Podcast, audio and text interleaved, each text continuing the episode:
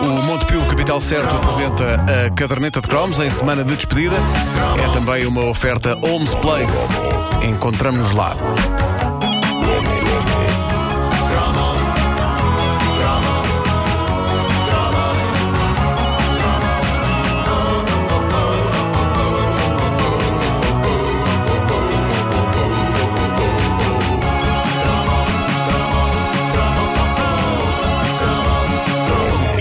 Nós, cavalgando que nem Ladies Godivas nos nossos corceis, todos nus.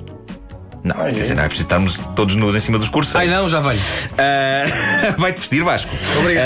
Cam- cavalgamos na direção dos lugares cimeiros do top 10 da caderneta de cromos. Os cromos preferidos das pessoas que, ao longo destes três anos, ajudaram a caderneta a tornar-se num dos momentos preferidos da minha carreira. Da vossa não sei, mas da minha foi. Da minha giro, não. pá, estamos giros. Ah, eu gosto, eu gosto. giro, foi, foi, uma espera olha, que me aconteça algo melhor. Olha, Sim. foi uma coisa. Wanda, és uma bruta. És uma bruta. Ah, mas. Esta malta Não. não merece nada. Isto é- Eles acharam mediano. Quando muito mediano. Não, fomos, ao- Ahm, fomos aos Coliseus. É verdade, é verdade. Foi giro. Quem é que vos levou aos Coliseus? Pela mão. ainda, ainda vos paguei uma sande. Bom, ah, os Jogos Sem Fronteiras são o sétimo lugar do top dos cromos preferidos pelos nossos ouvintes. Fã, fã, fã, fã, fã, fã, fã, fã. Isso é o tema do teu tempo. É o tema do meu tempo. Porque o tema do meu tempo era.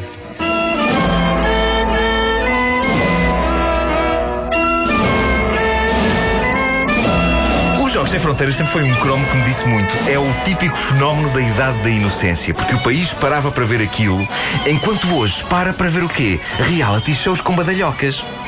Ora bem, aquilo, apesar do nome pomposo e quase olímpico do programa, Jogos Sem Fronteiras, aquilo eram jogos quase sempre em piscinas e com indivíduos vestidos com fatiotas de gorilas e avestruzes tentando não cair em piscinas. Era o que acontecia.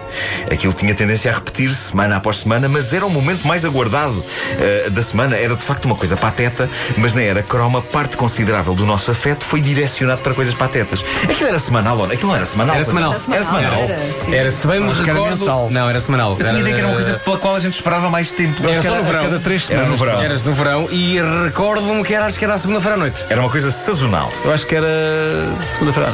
À frente desta coisa pateta estava alguém que é tudo menos pateta. Aliás, que conseguia dar dignidade a toda esta loucura. O grande Hiládio Clima. Ládio. Com quem eu estive há pouco tempo, quando ele foi assim para a meia-noite, e a quem pude agradecer por tantas horas como pivô de entretenimento galhofeiro, anos 80 afora. Eu sempre achei que o Hiládio sabia dizer palavras de ordem contagiantes com uma classe ímpar. Palavras como Força Figueira da Foz ou Força Angra do Heroísmo. Já na altura eu disse, e torno a dizer, eu quando penso no Eládio Clima a narrar os Jogos Sem Fronteiras, ocorre-me sempre a voz dele a falar na Figueira da Foz e em Angra do Heroísmo. Eu acho que essa malta devia ir muitas vezes representar o nosso país. A verdade é que os Jogos Sem Fronteiras tornaram-se numa mania europeia e nós não queríamos perder pitada a começar pelo hino da Eurovisão. Não é? Era logo o que assinalava. Acabar no desfecho que nós sonhávamos sempre que continha o triunfo avassalador de Portugal. E às vezes Portugal ganhava isto, não era? Quase sempre. Quase sempre. Pronto, em alguma coisa tínhamos de ser bons. Vasco, tu que tens um pai maestro, quem é o autor disto? Olha, já soube. Já soube. É, eu, eu também sabia, caramba. Caso já soube, não sei quem é. Eu acho que é o Heinz Hernandes. Não, o Schwingens não foi não, não, não, é o autor desta. Marc-Antoine Charpentier. Ah, pronto. É o pois autor de fã, fã. Marc-Antoine Charpentier. Marco António Carpinteiro. Sim. Quando se faz uma rubrica com uma caderneta de cromos, aprende-se muita coisa. Quando eu estava a investigar para fazer o cromo dos Jogos Sem Fronteiras, fiquei a saber que o mentor daquela maluqueira toda foi nada mais nada menos do que o presidente francês Charles de Gaulle. Não posso. ele queria, porque queria, era uma coisa que ele e estava ali a teimar e queria, criar uma forma de entretenimento que estreitasse os laços entre a França e a Alemanha. Ah, bom. Podia-lhe dar para pior. Não, daí do Podia-lhe dar para querer Heroísmo. mousse de chocolate, tipo às 3 da manhã, e ter a mulher aqui buscar. Bom, eh, para além de ter acabado por estreitar os laços entre os europeus, sobretudo aqueles que apreciam ver indivíduos vestidos de gorilas ou avestruzes a cair dentro de piscinas, o programa fez de dois homens verdadeiros heróis da TV que todos queríamos conhecer. Ok, três se contarmos com o nosso Hiládio, mas os heróis internacionais eram os árbitros Gennaro Olivieri e Guido Pancaldi. Estavam em todas as edições dos Jogos Sem Fronteiras e depois de cada prova cabiam-lhes as duras e bizarras missões de fazer contagem de pedregulhos de esferovite e de litros de água em tubos gigantes. E o Gennaro Olivieri e o Guido Pancaldi são nomes míticos que eh, também só consigo imaginar a serem ditos pelo grande Hilário Clima, que ele nasceu para anunciar aqueles nomes e, evidentemente, a equipa da Figueira da Foz. Olha, e o que é feito? Ainda andam por cá. olha. Estão vivos, vivos. E quando eu fiz o cromo dos Jogos Sem Fronteiras, eu disse a dada altura que estava previsto os jogos voltarem em 2011. Eu li isso na altura.